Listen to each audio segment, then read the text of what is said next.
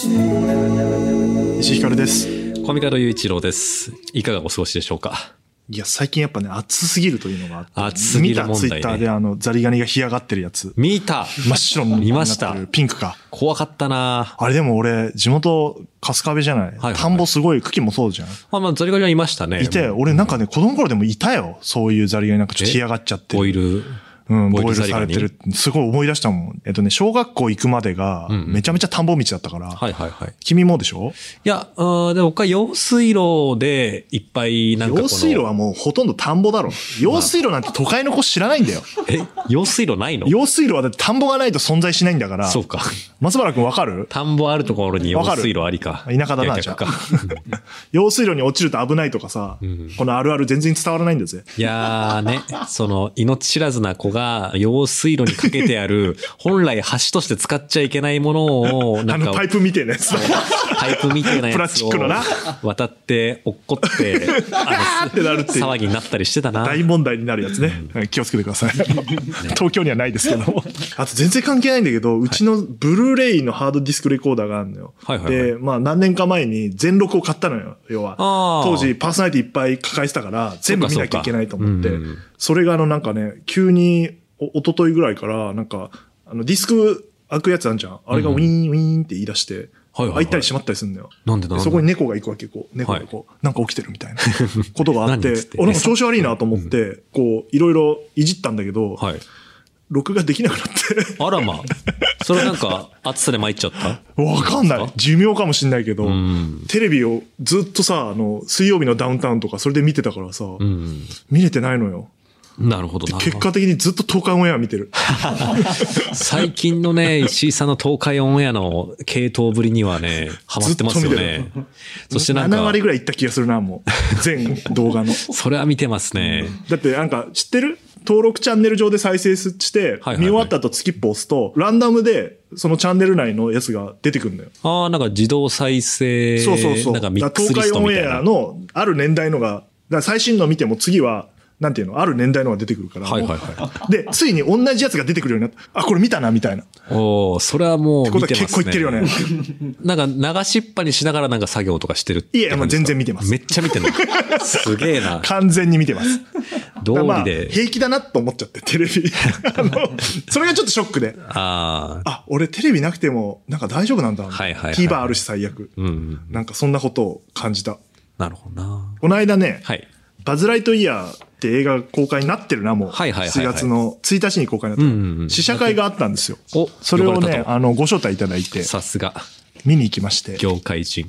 バズ・ライトイヤーですから。トイ・ストーリーは好きですバズライかトイヤーあ、好きですよ。あ、でもね、3までしか見てないんですよね。あもう見てないあの、あの物議をかました4、見たいいや、な。面白いよ。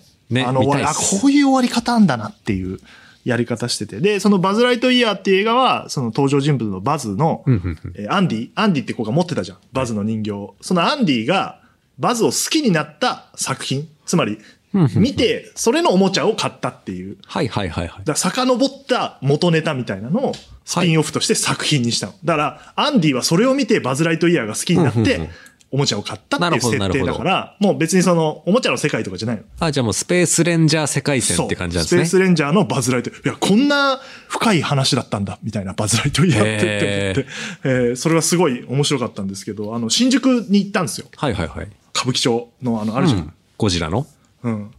歌舞伎町最近行ってるちょっとやっぱ久々に行くと怖くてさ。 いや、怖いですよ。だって最近はあの、東横族とかね、ああいうのが問題になっておりますからなな。んか、俺の目の前をさ、若い女の子が歩いててさ、うんうんその後ろ別につけてたわけじゃなくて、ペースが同じだったんだけどさ、はいもうガンガン声かけられてんの、キャッチの人に。怖あくあ。怖くて、俺さん、あれありません。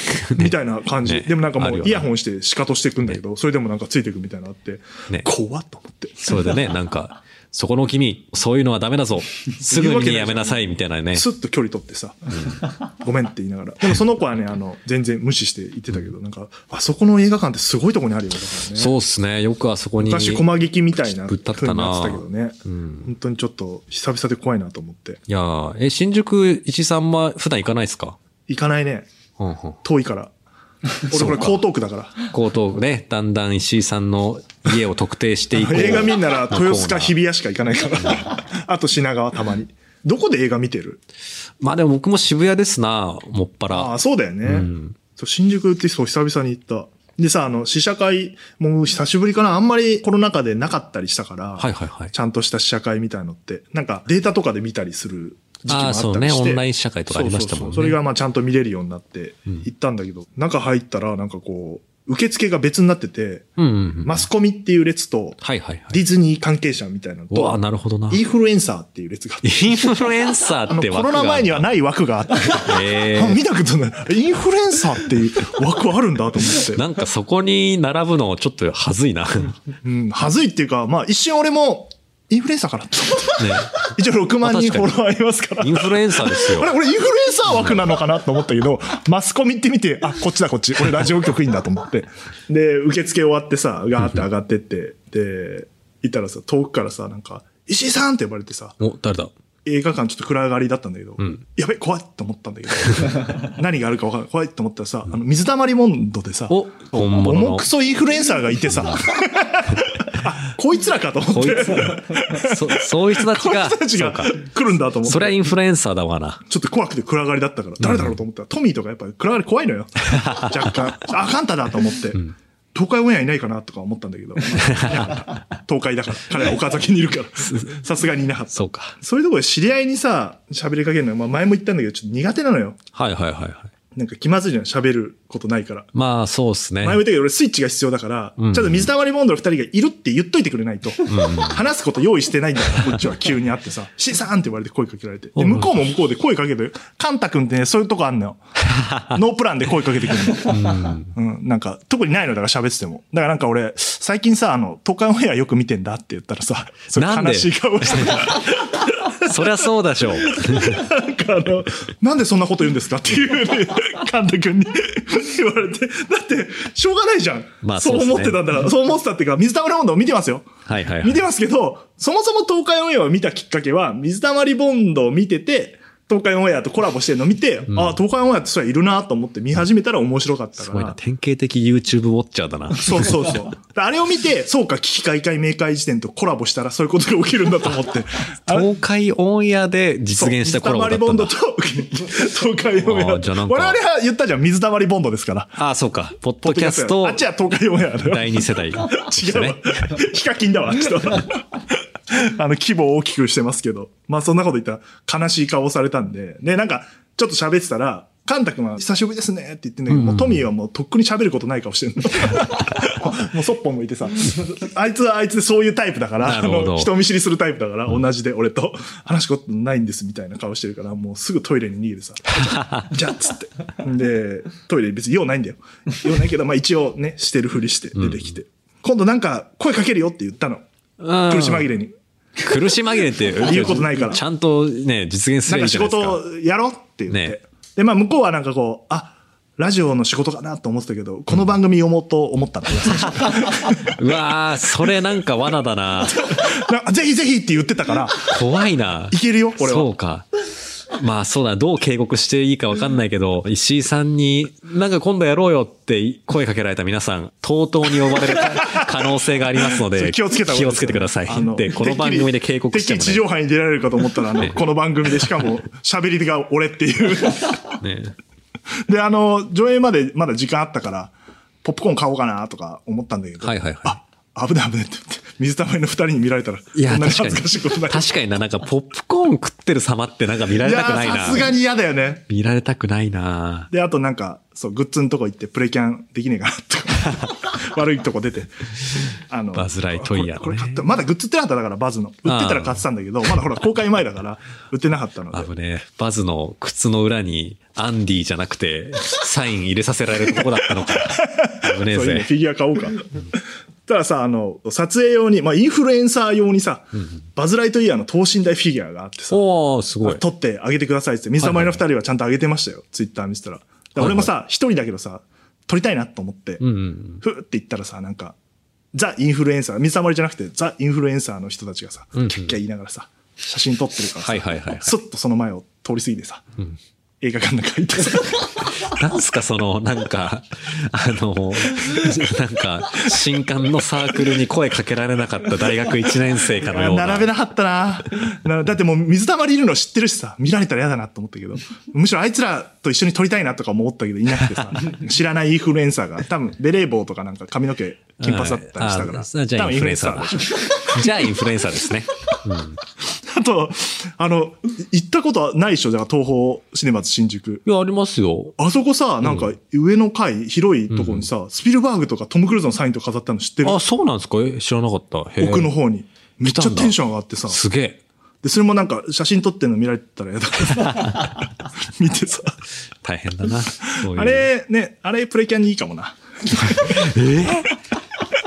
無理かな。ス ピスピルバーグのえどういうこといよいよおかし いって。妖怪、究極形態。でさ、あの、映画始まるっつって中入ってさ、でなんかまあ左の奥の方の席で、あの、決まってるからさ。はいはいはい。で、周りマスコミっぽい人だし、なんか、ちょっと会話が聞こえるけど、まあ、テレビ局とか、えーいう人たちでさ、で、左の奥の方なんだけどさ、なんか、中央の一番いい席にさ、ベレー帽のやつらとかいてさあ、、やっぱそういよくう。見たら水たまりボンドもいてさあーそういういい席中にね央の真ん中の席がはいはいインフルエンサーになっててさ、うん。あ、もうマスコミじゃなくて世の中はインフルエンサーなんだなと思って。 そりゃね。だってもう、フォロワーの数が人の価値なんだから。そうなんだよ。もう。こんな時代はも我う。々なんかもう媒体のパワーないんですから。こんなポッドキャストで喋りますよっつって見に来てるわけですから。そりゃ、100万の YouTube ウォッチャーに動画届けられる人に真ん中で見てもらえませんと。そうなんだよ。ちゃんと偉いよ、彼らは。ちゃんと告知してたよ、その後。僕してないですから。やそうこですれをよ告知として。してくださやっいよていこうと思う。じゃあ、ちょだって俺、インフルエンサーじゃなくて、ポッドキャスト、とうとうあの呼ばなしのパーソナリティとして、 主者を言ってるんですから。そうなのでバズライトイヤー面白いって言えばいいわけですそうから。か。これでもっインてフル、エンサーの列並んでたらツイートしますよ。そうかそうか。僕、マスコミの列だったんで。で、左上だったから。席が。いやーこんなこと言ったら怒られるよ、招待してくぜれひたこのにれから皆さん、石井さんなるべく真ん中の 方に、あの、座らせてあげてください。意外と席順とかね、荷物タイプのようで すので。映画はね、めちゃめちゃ面白かったです。いや、いいあなのみたいなす。超面白かったなだからぜひぜひ見てほしいんですけど。あと、サブチャンでね、その、見に行った模様を、水溜りボンドがサブチャンがあるんだけど、はいはいはいメインチャンネルとサブチャンネルで、そっちの方で、あの、見に行った時の二人の様子を撮ってて、おうさすが。で、帰りの車のとこ。こでやっぱ、カンタ君が偉いね、やっぱ石井さんと会ったの嬉しかったなってポロって言ってさ、おう見てる人全然わかんないのに。で、トミーが愛想笑いしてさ、 つって。そこは、ね、 カンタだけ呼ぼう。あの番組トミーはね、いいやつなんだよ。超いい意やつな外のと、。意外とサブち仲ゃんいいだのからね言動とか見られてんだな。そう、サブちゃんまで俺は見てるからね、油水溜断なりボンドらねえぜ俺、東海オンエアまだサブちゃん手出してないですから、出したら終わりだと思って、水溜りはサブちゃんまで見てますから。すごいですね。ぜひね、なんで、お聞きの皆さん、バズライトイヤー面白いですので、見ていただければ。マスコミ関係者 の。これが試写。会に行ったあの、ものの役目なので。はいはい。これで完遂ということですね。お疲れ様です。はい。それではこんなに行きましょう。今週の嫉妬はい。ということでですね。えー、嫉妬深いネチネチ系脚本家の、え ?SE 買ってないんですか勝手にんだよ。あ、そうなんだ。やべ。やっぱさ、タイタンがさ、なんかあの、始めたじゃん、TBS ラジオで、あの二人ノーで。トっつってね。そうそう。で、なんかちょっと言ってたじゃん、なんかあの、ラジオをかっこいいもんにしたいっつって。はいはい言ってましたねいろんなビジュアルとか音とかをかっこよくしてるんだみたいな。俺すごいそれ思ってて、はいはいだからビジュアルこの番組、こういう感じで兄貴に頼んでやったし、ジングルアーもティ、スティック。ね、シュウケイ君が作ってくれてかっこいいのにしてんのに、SE がマジダ セえの。帰ろっつってんのに。いやー、ちょっ と。なんでダサくすんだって。お願いいたします。ねえ、ちょっと僕もそこはあんまりお力添えできないので。あなたどうぞが言ったのが原因だからね。確かに。ちょっと責任の一端私にもあるということで今。思ったけど、その、ヒュー、どんどんみたいなの、シュウケイ君1ミリも取り入れてなかったね。 さすがだぜ。そこやっぱね、ミュージシャンとしての、 ね、プライドは許すそうなのよ。許さなそかそれっなたんんだだかろうよ。ら、この番組のスタッフも、ちゃんとそういう教示を持って、言ってはいるけど、ダセえのは嫌だってやってくれない と。はい。まあ、ということででしてね、嫉妬深いネチネチ系脚本家の私、コミカド雄一郎が、思わず嫉妬してしまうほど素晴らしかったエンタメを紹介するコーナーでございます。えー作品のネタバレがね、どうしても避けられないコーナーでございますので、ご注意ください。終わったら終わったって言います。前回は舞台パンドラの鐘をご紹介いたしました。言ってた通り配信で見ました。ありがとうございます。あ、見ま僕したは何でも関わってないんですけど。嫉妬を飛び越えて自分のものにすんのやめてくだ さい。ありがとうございますってパン。そダのれ良くないですよ。あの、私が嫉妬した作品であるいとるころよのねね。。先に見た人がさ、なんか自分の作品みたいにさ、あれ見たっつって。確かにあ、見ました。あ、今度見ますっつって。あ、これ見ましたよって言ったらさ、面白かったでしょっていうや確かつに。な。え、なんで先見た人のが偉いのみたいな。そうなあっるよたねらおしまいだな。ちょっと。気をつけた方がいい。今気をつけようありがとうございます。パンドラの鐘見ていただいてみたいになってたんで。気をつけてくだ確さかい。になんかこうやってコーナーで紹介するとね、自分も参加したぜみたいな気持ちになっちゃうから気をつけないと。あの、最後のシーン言ってた。超かっこよかったね、あれ。いやーね、高いて。あれ配信でどうね、映ってたかは。配信だとね、なんか本当に映像だからさ、はいはいはいはい現実とその虚構が入り混じってる感じがよりああ、なるほどな。強調されて確かに。異世界みたいな感じに見える。うん、うん。見えたから、やっぱすごい演出だなと思った。いやーね。いや、演出おしゃれだったなうんでもなんかまあ配信だからか、はいはいはいやっぱ難しいと思った配信って、演な劇るほをど配信で見るっていう難しさも感じたい。や、そうなんですよ。まあね、劇場で後ろの方だと、どうしてもこう、あんまり見えない表情とかまで見えるよっていう利点もあるけども、正解オブ正解が見つかってない感じはありまそすね。うだよなんか自分が見たいとこやっぱ、スポーツとかもそうだけどさ、うんうんうんスイッチングに結構よ寄るからさ、スイッチングによって見え方変わんだなとかはすごい思った。だからあの夜を覚えてるって、まあちょっとその舞台じゃないからさ、うんうんスイッチングとかすごい自由にできるじゃない。そうですねあそれは良かったんだなとかうんを見てて思ったのと、あと、パンドラの鐘さ、お言ってた通り調べたらさ、昔のやつ、とんでもねえキャストでさ、オリジナルが。初演の時ね。堤真一さんと天海祐希さんがいて、そうで古す田ね新太さんがいて、松尾鈴木さんがいて、八島智人さんがいるのが片っぽで、そう。もう一バージョ ン。勝村さんとかがやってんのが蜷川版としてね。である、で、大竹しのぶさんとか出てるっていうのが、そうね2バージョンあって、両方とも豪華キャストで、え同時期にやってたってそこうとですしょよ。すごいだろうな。いやー、それを見てさ、すごい、だから演劇が盛り上がった、ねねえ期間だったんだな、その瞬間はっていうのは。しかも、チケットとかもまだネットとかじゃないでしょうから、本当になんか、電話で撮ってたのかな電話取るとか、並んだりとか。ね、列をなして昔、、デパートの上とか並んでたな。ね、あありましたからね。ロビンソンの上に並んでたもん。ロビンソン、チケット取るため出たよに。そういう時代があったんだよ。ロビンソンってなんだよっ て顔すんだよ。埼玉県の東部地方の人はみんな知ってて、ロビンソンってい ねう百貨店。もうやなめくてなくっだちゃさい、ったそけど。の、埼玉県の右上に住んでる人しか知ら ないネタ。なんかそれはすごい感じた。ああ、盛り上がって、まあああいう盛り上がりもう一回ね、コミニカート君が作っていくんだなと思って。うわーらじゃあ今回も紹介をお願いい思わたしずます。、おたけびを上げてしまった。頑張るぞ。僕だって演劇やりたいんだ。作れるんだ、僕だって。はい。ということで、 えー今週嫉妬したのはですね、漫画、ベルセルクでございます。いやいやいや。ベルセルクに嫉妬すんなよ。いやー、だっあてね。無理だろ。勝てないだろ、そんな の。いやーだっていいいよな。まああのね、なんでかっていうと、まあ最近話題になってまして。うんなんでかっていうと、残念ながらあの昨年作者の三浦健太郎先生がちょっとね、亡くなられてしまったんですけども、編集部ヤングアニマルのね、編集部と三浦氏の友人である森浩二先生と、ベルセルクの作画に入ってたスタジオガガっていうところが力を合わせて、ベルセルクの連載を再開するということで、すごい話ですね。うん。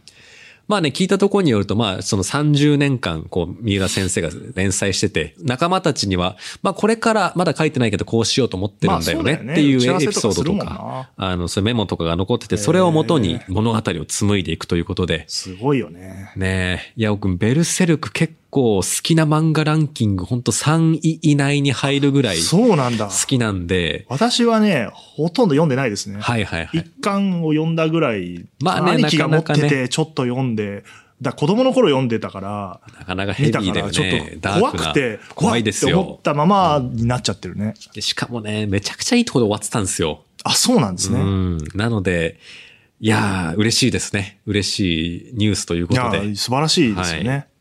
ということで、あの、今回はですね、ベルセルクを紹介していきたいと思います。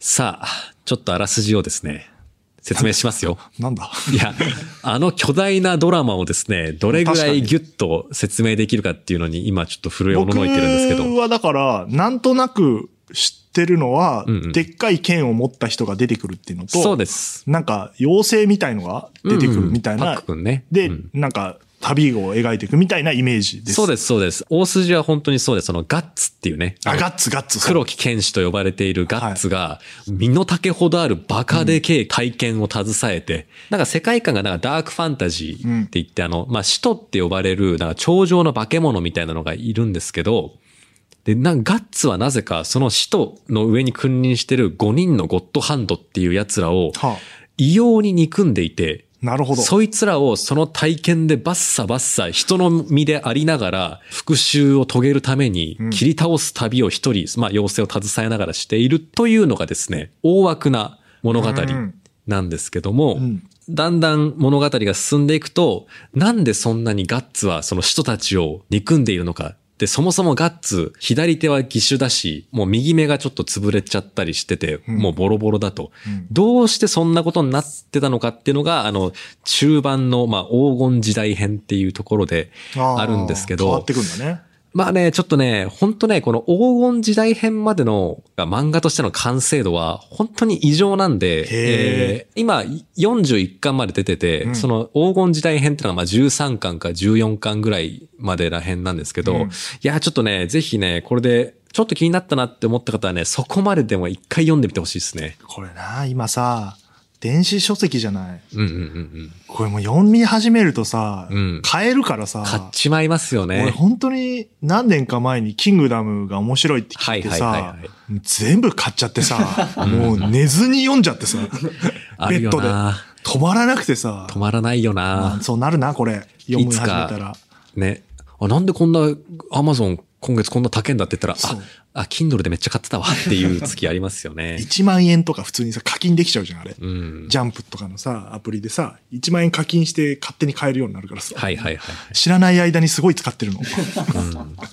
でですね、はいその、黄金時代編っていうのが、ガッツが、なんでその復讐の鬼になっちゃったかっていうのが明かされるちょっと前のお話なんですね。はい。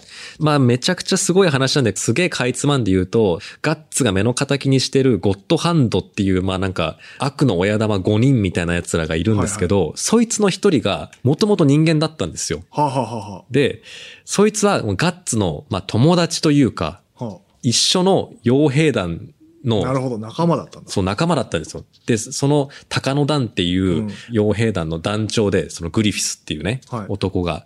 で、それまでもう戦場しか知らないで、一匹狼で生きてきたガッツにとって、その鷹野団っていうのは初めて自分が居場所だなっていうふうに感じれるうんとこだったんですよ。うんで、そのグリフィスっていう男とも、なんか初めて友情っぽいものを感じた。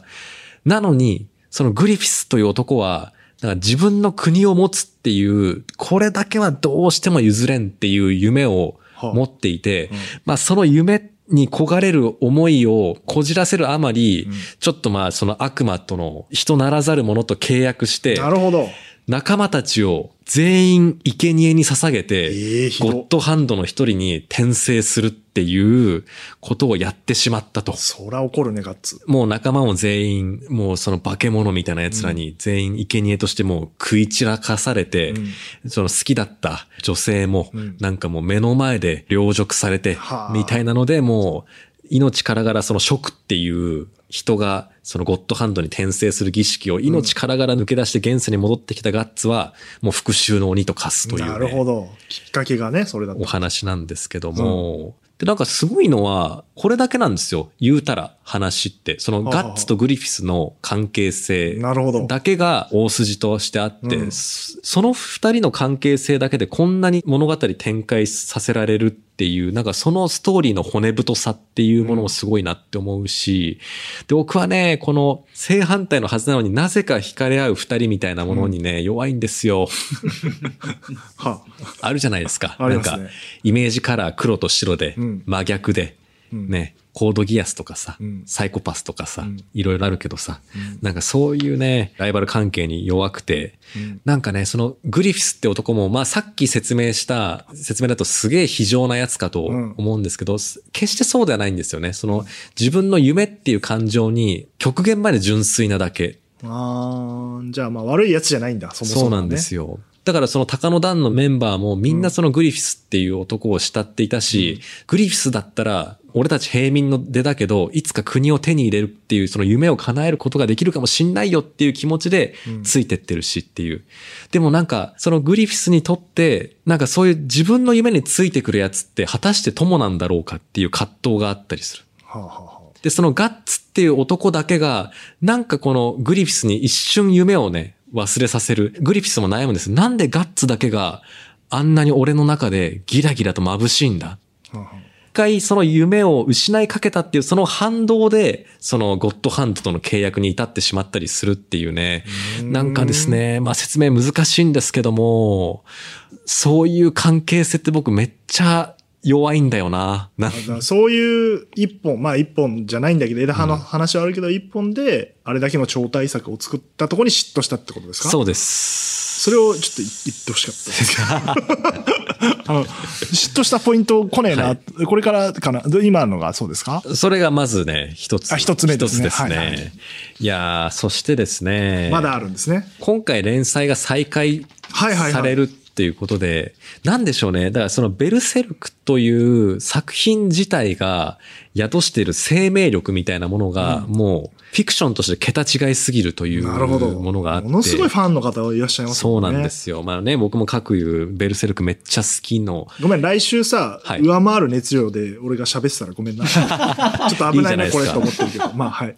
だからまあね、残念ながらまあ、三浦健太郎先生亡くなってしまった、その作者が亡くなってしまったけども、もう世界中で、いや、ちょっとベルセルクの、この後どうなるかっていうのが読めないのはもう辛すぎる。だって何年やってたんですかこれはもう30年近く連そう載だしてたよ。んで子すよね。供の頃あったもん。うん。うん。だからその作者が、世を去った後も続いていく物語、読み手に続きを熱望される物語っていうのは、それをなんか一つでも生み出すことができたら、それはまあなんか、そうだよねもちろんストーリーテラー冥利だよなーって。まあ、続きものでないにしてもさ、ドラえもんとかさ、うんうんうんクレヨンしんちゃんとか、はいはいサザエさんもそうか、ああやって国民に愛されてる作品ってさ、うんうんうん作者の方亡くなられても、それがもう残ってくって、やっぱすごい作品だよね。いや、すごいでいすつね。までもいつまでも紡がれていくというかさ。愛され続ける、うんで。時代によって、あの、形も変えつつ読み継がれていく。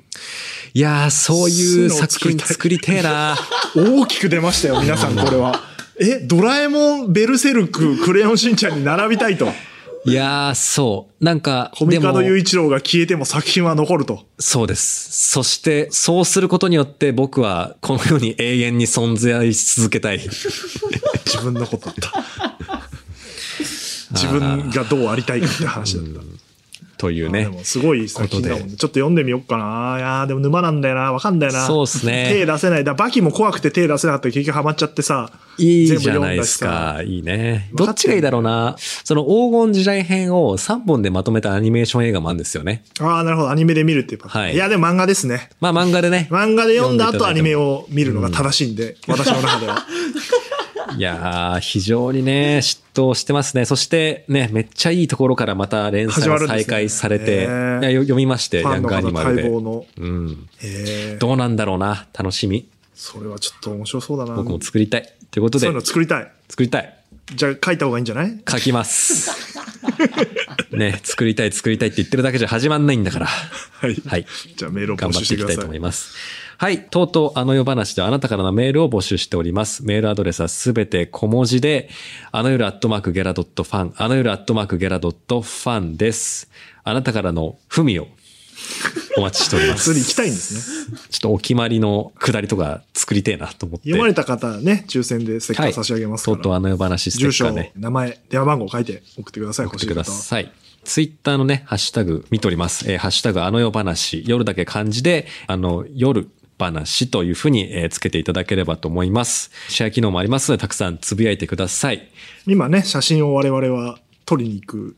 ちょっとそうこでのす配信の段階で撮ってる可能性もありますけど、うん。謎のルールで配信、はい 写真を撮っなんかてねツイッターに上げるという、よくあるね、制約を作ってしまったのでさすが、YouTube 動画見まくりえ、え石東海井さオンん。エアの影響をもろに受けるとこうなっていくという。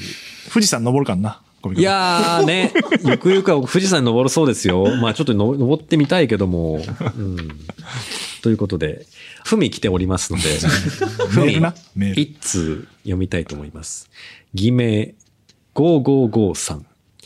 石井さん、コミカドさん、こんばん は。6月27日配信会で石井さんの「オールナイトニッポンジャムのお話を聞いてとても胸が熱くなりました、あーはいはいありがとうございます自分が大好きな文化をこうやって続けようとしてくれてる人がいるんだととても嬉しくもっと応援したい気持ちでいっぱいとなりましなるたほど。もちろんサブスクも登録しましたありがとうございます。制作者の思いをこうやって発信してくださって本当にありがとうございます。沢田さんにもぜひお伝えしてほしいです。 また制作の裏側などありましたらお話ししてもらえると嬉しいです。沢田くん、この間、昨日か、社内で会って、石井さん、とうとう聞きま した。ありがとうございます。いやーとんでもございません。ありがとうね。こちらこそありがとうございます。あの入れていただいてツイッターでも入ったっていうのも見かけてて、うんうんうんうんこんな、ポッドキャストでも力になれてるなら、ねこれ以上ないですけどもい。やーね。制作費は、だから今またね、えっ、と、アンケートで聞きたいうんうんうんオールナイトニッポンありますかって質問っていうか、あの意見をもらってて、で、なもちるろほんど、交渉中のものもあれば、これから交渉していくのもあるし、ジャム内でコンテンツ作ろうみたいな話は、沢田くんともちょっと相談してたりするから、そういうこともあるでしょうし、まあ、とりあえず今は、あの、立ち上げて、ちょっと更新した回をどんどん増やしていくとこで、いやー大変だろうな、あれちょっともなうち。ょっと待っていただいて、展開は。 ねすごい大変そうではあるので。まあいろんなとこで、イベントでも告知を入れたりとか、そういうふうに考えてますので。どんどん内容は充実していく入っ一た方んだだろうな。はーい。こいつマジで。入りましたよ。 入ってないぞ、これは。これは入ってないですよ、コミカドくんは。ね。本当にもう。こうやってね、入ることがラジオ界のね、未来を明るくするこだとかにら入れ よ。つながりますから、皆さんぜひ日ね。本放送で収録してんだから、入れよ。ね、あの、番組のスタッフさん、演者さんに還元されていくという素晴らしいシステムが 導入されているということなこのので、番皆組さんもね、前回は登録されてませんけど、あの、聞けますので、ぜひ聞いてみてください。じゃあ、あの、この番組で一番力の入るポイントですけど、告知でございます。おっしゃいよいよ、もう土曜日ですね。クリーピーナッツの今オー週末ルナイトニッポンプレゼンツ、日本語ラップ紹介ライブ、in 大阪ジャオヤオンということで、うんクリーピーナッツ、慎吾西成さん、MC タイソン、奈々子さん、そして、銅山イレブン、AKA、三木銅山さんが、ん飛び込みといういかや、コラボで入ってくるというところで、やっぱこの間、タイソンさんがね、番組ゲスト出てましたけども、R 君と昔からの付き合いがあって、いつか大阪城ヤオンでやろうよみたいな話をしてたストーリーが、文脈がありますのーで、いいですね。また回収するラップをするんでしょう文脈いを。やー R そう指定だよ君が。な。強いよな。そうやってなんかね、バースに乗っけられるっていうのはね、す強ごいいですよな。楽しみでした。あのー、MC 体操さん見た目すごい怖かったですけど、んいい人でした。 いい人でしたか。ああいう人ってやっぱいい人なんだなと思いましたけども、指定席8200円、立ち見7700円で売っております。配信チケットが2500円で売ってますのでお、関東の方もぜひぜひ、アーカイブ期間は7月24日日曜日まで2週間ありますので、いいで すぜひねなねん。か夏が来たね。ラップというかヒップホップを広めるというう二人の思いが詰まったライブですので、ぜひぜひ見ていただいて、あ、ヒップホップってこういうかっこいいんだとか、いい曲あんだなとかいうのを感じていただければというものですので、ぜひぜひ買ってみてください。で、佐久間信之のオールナイト日本ゼロプレゼンツドリームエンターテインメントライブ in 横浜アリーナのチケット二次販売がお7月4日から4月10日までやっておりますので、うん今回抽選ですが、クレジットカードが使えます、今回は。前回はね、あの、ああ、なんかね、セブなんでしたっ現け金、セセブンイレブン振り込みのみでしたけども、今回はクレカも使えますので、えーぜひぜひ買ってください。次僕。えー ノーミーツ実験公次僕ってい演らないだろ世界同時演劇ロストファウンドが8月28日に一夜限りの配信となります。